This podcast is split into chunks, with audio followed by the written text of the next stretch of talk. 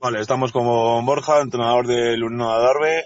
Borja, eh, 1-0, eh, partido un tanto tenso, mucha agresividad por parte de ambos equipos. Eh, también las condiciones meteorológicas han condicionado bastante el partido debido a, todo el viento que había a favor del Unión Adarve en la primera parte y del Burgos en la segunda. ¿Qué sensaciones te lleva este partido?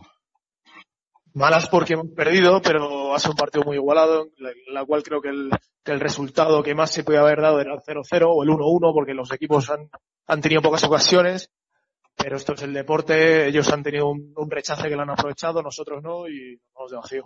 Es cierto que al final del partido habéis tenido un par de ocasiones que podíais haber materializado, un par de rechaces, como tú bien dices, y quizá el Burgos ha tenido más fortuna en estas situaciones.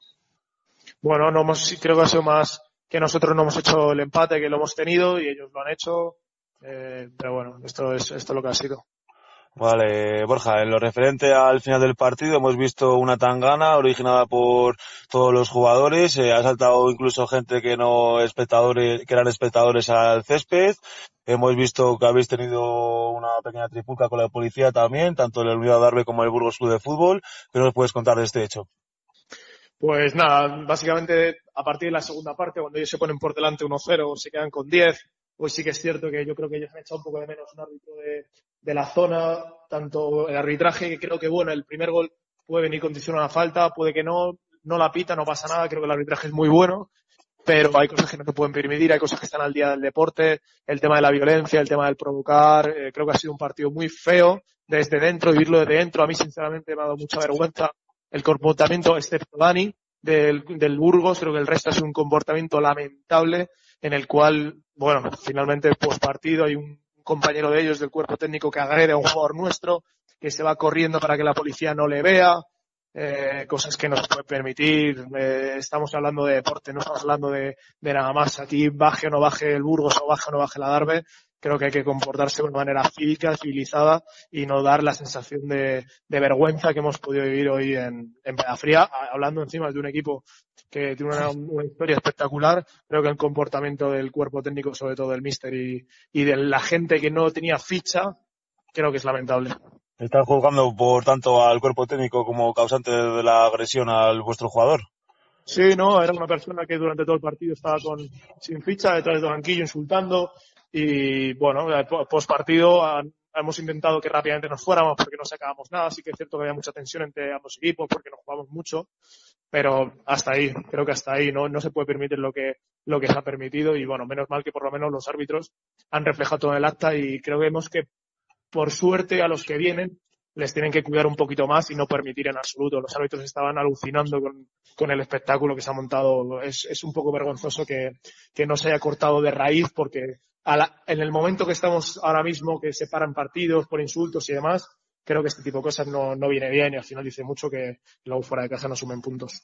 Sí, claramente denunciamos estos hechos porque de esta manera quien pierde es el fútbol. No, yo como como mero espectador, no sé quién habrá tenido la culpa, no sé si cuando tú juegas al cuerpo técnico, no sé si habrá sido algún algún espectador, algún, algún cuerpo técnico sin ficha, pero realmente lo sucedido en Paya Fría no, no es digno de un buen partido de fútbol que se puede haber disputado, que realmente no, no gana el fútbol de esta manera. No beneficia a nadie. Eso es. Eh, el equipo pierde 1-0, pero la sensación que acaba, que termina el partido son, independientemente del fútbol, total, bastante total. malas, ¿no? Sí, sí, sí, total. Ya el resultado queda en un segundo plano, nos vamos jodidos porque ahora tenemos un viaje largo a Madrid, pero lo que se nos queda al final es un jugador de la primera plantilla del juvenil A agredido por una persona que llevaba un abrigo del Burgos y está todo el partido al lado del banquillo rival y bueno, en manos de la policía estaba para intentar que por lo menos esa persona no vuelva a sentarse en un, en un banquillo. Imagino que entonces no habéis conseguido identificar al agresor, ¿no? Eh, sí, le, le, sabemos quién es, porque, pero no conocemos el nombre porque no tiene ficha, sabemos quién es por fotos, las fotos se las hemos pasado a la policía y bueno, eh, tienen que venir a Pinto, tienen que venir a muchos sitios de Madrid. Esperemos que por suerte, ya no por el Burgos, por suerte por el fútbol, estas personas no tengan cabida. Vale, perfecto. Pues muchas gracias, Borja. Eh, lamentamos lo sucedido con el Cuerpo Nacional de Policía y esta imagen, ya repito, que quien pierde es el fútbol, pienso yo.